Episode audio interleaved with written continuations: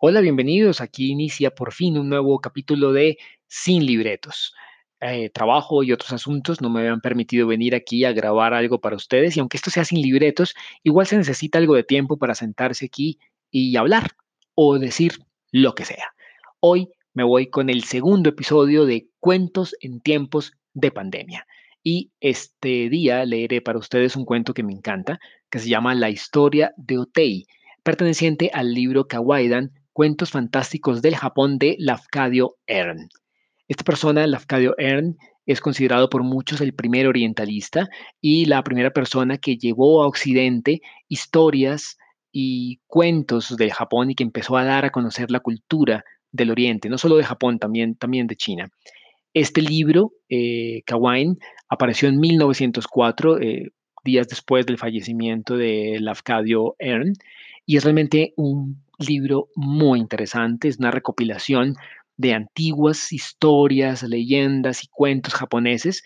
Algunos aparecían en libros muy antiguos y otros eran de tradición oral.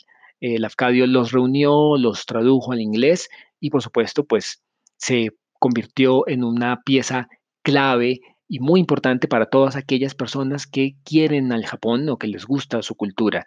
Este libro también se transformó en una película eh, que si no estoy mal eh, apareció en los años 60, es al finales de los 60 o 70, eh, Kawain, y que se convirtió en la base de todo un género en el cine japonés que es importantísimo, que es el cine de suspenso y de, y de, y de miedo, ¿no?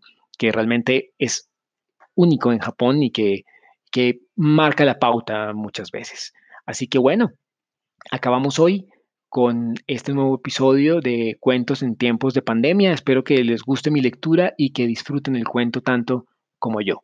Aquí vamos, sin libretos.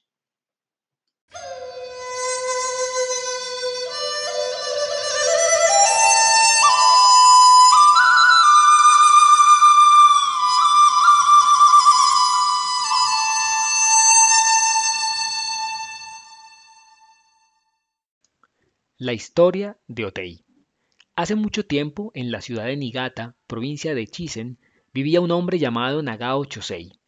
Hijo de un médico, fue educado para ejercer la profesión de su padre. A temprana edad se había comprometido con una muchacha llamada Otei, hija de un amigo de su padre, y ambas familias habían acordado que la boda se realizaría apenas Nagao culminara sus estudios. Pero Otei adolecía de una frágil salud, y a los 15 años fue atacada por una fatídica enfermedad. Cuando advirtió que su muerte era inevitable, llamó a Nagao para despedirse. En cuanto él se arrodilló ante el lecho, dijo Leotei, Querido Nagao Sama, estamos mutuamente comprometidos desde nuestra más tierna infancia y debíamos habernos casado a fines de este año, pero voy a morir, y los dioses saben que es lo mejor para ambos. Si viviera algunos años más, solo podría causar problemas y disgustos, con este cuerpo débil no podría ser una buena esposa y el deseo de vivir, por tanto, para no abandonarte sería un deseo muy egoísta. Estoy resignada a la muerte y quiero que me prometas que no vas a lamentarla.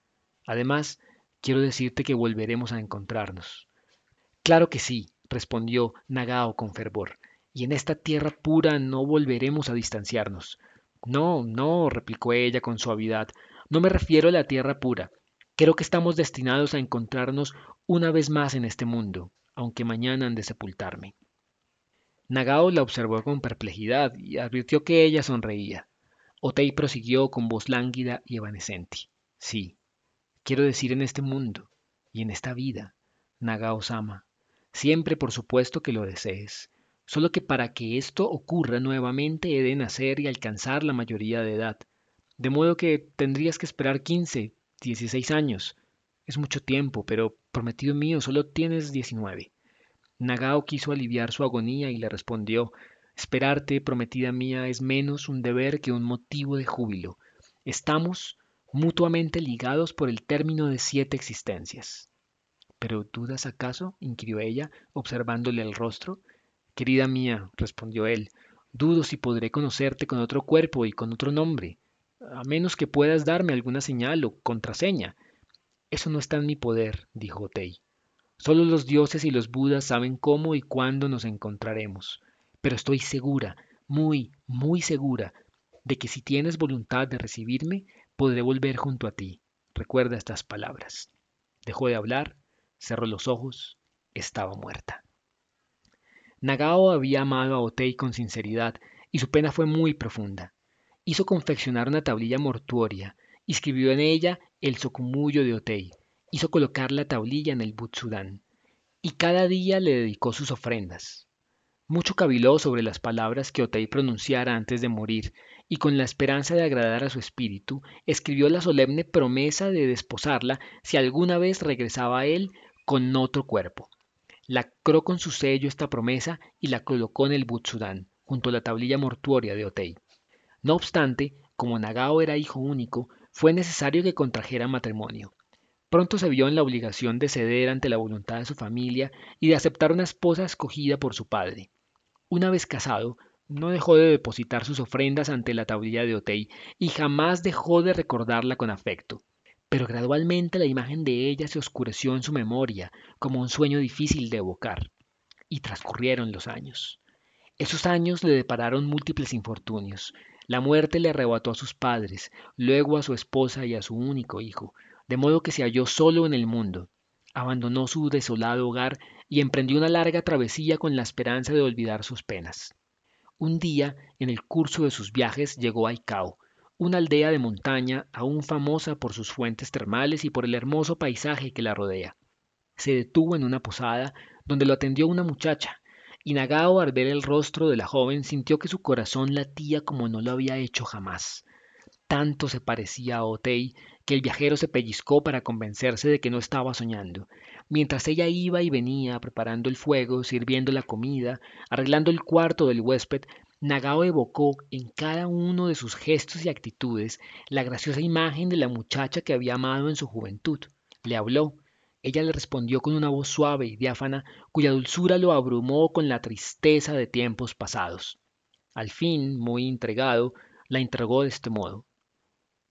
Hermana, os parecéis tanto a una persona que conocí hace mucho tiempo que recibí una gran sorpresa cuando entrasteis a esta habitación. Discúlpame, pues, si os pregunto dónde naciste y cuál es vuestro nombre. De inmediato, con la inolvidable voz de la muerta, ella respondió Mi nombre es Otei, y tú eres Nagao Chosei de Echigo, mi prometido. Hace diecisiete años fallecí en Nigata. Luego tú me hiciste una promesa por escrito diciendo que me desposarías si yo regresaba a este mundo con cuerpo de mujer, y lacraste esta promesa con tu sello, y la colocaste en el Butsudan junto a la tablilla en que está inscrito mi nombre. Y por eso he vuelto. Dijo estas últimas palabras y se desmayó. Nagao la desposó y compartieron un dichoso matrimonio, pero ella jamás pudo recordar cuál había sido su respuesta a Nikao. Nada recordaba a sí mismo de su previa existencia. La memoria de su vida anterior, enigmáticamente encendida en el momento del encuentro, había vuelto a apagarse, y así permaneció a partir de entonces.